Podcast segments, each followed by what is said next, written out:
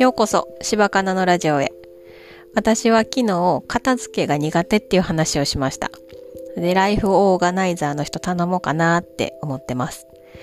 それで今日 TVer でセブンルールを見てて、片付けの神みたいな人見ました。タスカジっていう家事同行サービスのスタッフで C さんっていう方なんですけど、その方予約が取れない人って言って紹介されてました。でね、あの、一部屋あたり6時間ぐらいかけて片付けしてくれはるんですけど、棚とかも自分で作ってくれはって、カラーボックスとか何個組み立てたかわからへんっていうぐらい組み立ててはるみたいで。で、あの、子供に合わすの目線とか身長に合わせた棚を作ってくれはったりとか、あの、しまいやすいように、取り出しやすいように考えて、棚の位置をして、あの、測ってくれたはったりとか、家族ごとのスペースを考えて、動線を考えて収納を見直してくれたりとか、いや、で、リバウンドしない片付けっていうのをしてはって、すごいなと思って。で、やっぱり頼む人も多いし、リピーターも多いから予約が取れないらしいです。で、その C さんは、お客さんが持っているものに対してコメントしないっていうルールも持ってはって、それはなんでかっていうと、そのものに対してコメントしてしまうと、他のものも見られてるんじゃないかって思われてしまう、しまうからって言ってはって、いや、すごい、ほんと、そう思ってしまうと思いました。いや、お客さんの立場にもなって、あの、仕事してくれたはるんやなって思って、そういうの、私もちゃんと考えなあかんなって思いました。で、片付けってね、体力いるから、ランニングしたりとかもしてはるし、あと、パートナーの人と住んではるんですけど、そのパートナーの役割もちゃんと決めて、しかも、あの、ご飯食べた後横になりたくなっちゃうけど、洗濯物を畳むのは C さんの役割で、片付けるのはそのパートナーの役割で、で、寝、寝てしまわはらへんように、ベッドの上に洗濯物畳んだやつ置いとかはるとか、あの、寝、寝ないようにする仕組みができているんですよね。いや、そういうのも偉いなと思うし、パートナーもその畳まれた洗濯物を床に置いたりとか、どけたりとかせんと、ちゃんと僕の仕事だからって言ってやってくれはるんが、あいい関係なんやなと思って見てました。確かに私ばっかりって思ってしまうところあるけど、そうやって相手がしてくれるような仕組みを作るっていうのも大事だなと思って。なんかね、めんどくさくなって、もう私がやった方が早いとか思ってしまうこともあるし、あの、仕組みを作るっていうのはこんなにも、あの、お互い幸せになれるんだなって思いました。それで私が片付け苦手なんですけど、人に頼めないところって、えー、冷蔵庫の中頼めないと思うんですよね。頼めるんかな？なんか、家事代行サービスで頼もうかなって言ってたら、夫にそんなん頼めへんのちゃうって言われて、自分でやりやって言われたんですけど、私冷蔵庫の掃除が多分一番嫌いなんですよね。なんで、汚くなりがちなんですよ。嫌いやからやらないし。で、いつも汚いから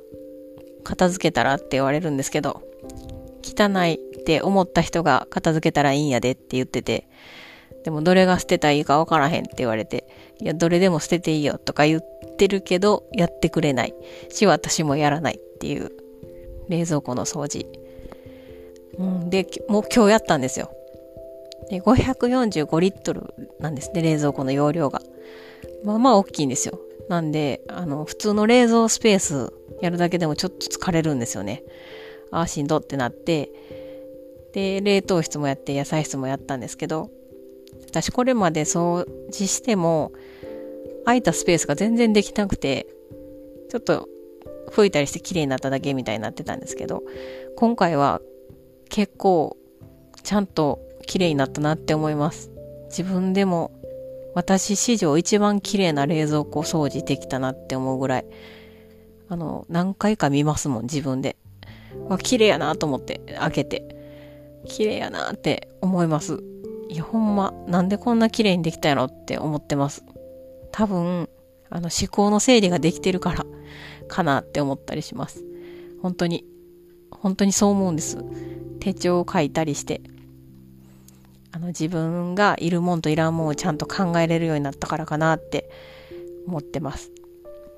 今まではね、あの、コンデンスミルクとか、チョコシロップとか、えー、まあ、ちょっと賞味期限切れてるけど、使うかなとか思って置いてたんですよ。いや、賞味期限切れてるもんはもう捨てようと思って。あとちっちゃいからしとか、袋に入ったからしとか、ちっちゃいわさびとか。いや、チューブであるし、と思って捨てたんですよ。で、なんかようわからん餃子のタレとか、ようわからんことないけど餃子のタレなんですけど、いや、ポン酢あるしって思って捨てましたし、あと、なんか、お菓子とか、チョコレートのお菓子とか冷蔵庫に入ってるんですけど、ちょっと古いんちゃうかなと思って捨てたりとか、結構ね、スペースがめっちゃ空いて、むっちゃ置けるやんってなりました。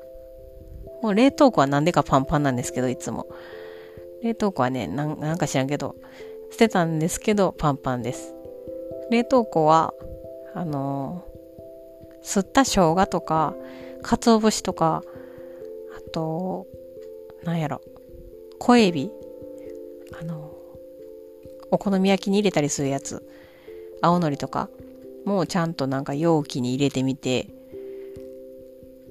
収納してみたんですよ。そしたらなんか使いやすいなって思いながら。で野菜室も、いつもあのね、パンパンなんですよね、私冷蔵庫。なんですけど、私食品の宅配を最近頼んでるんで、もうスーパーに行かないんですよね、あんまり。よっぽどなんか足りひんかったりとか、食べたいもんがないと。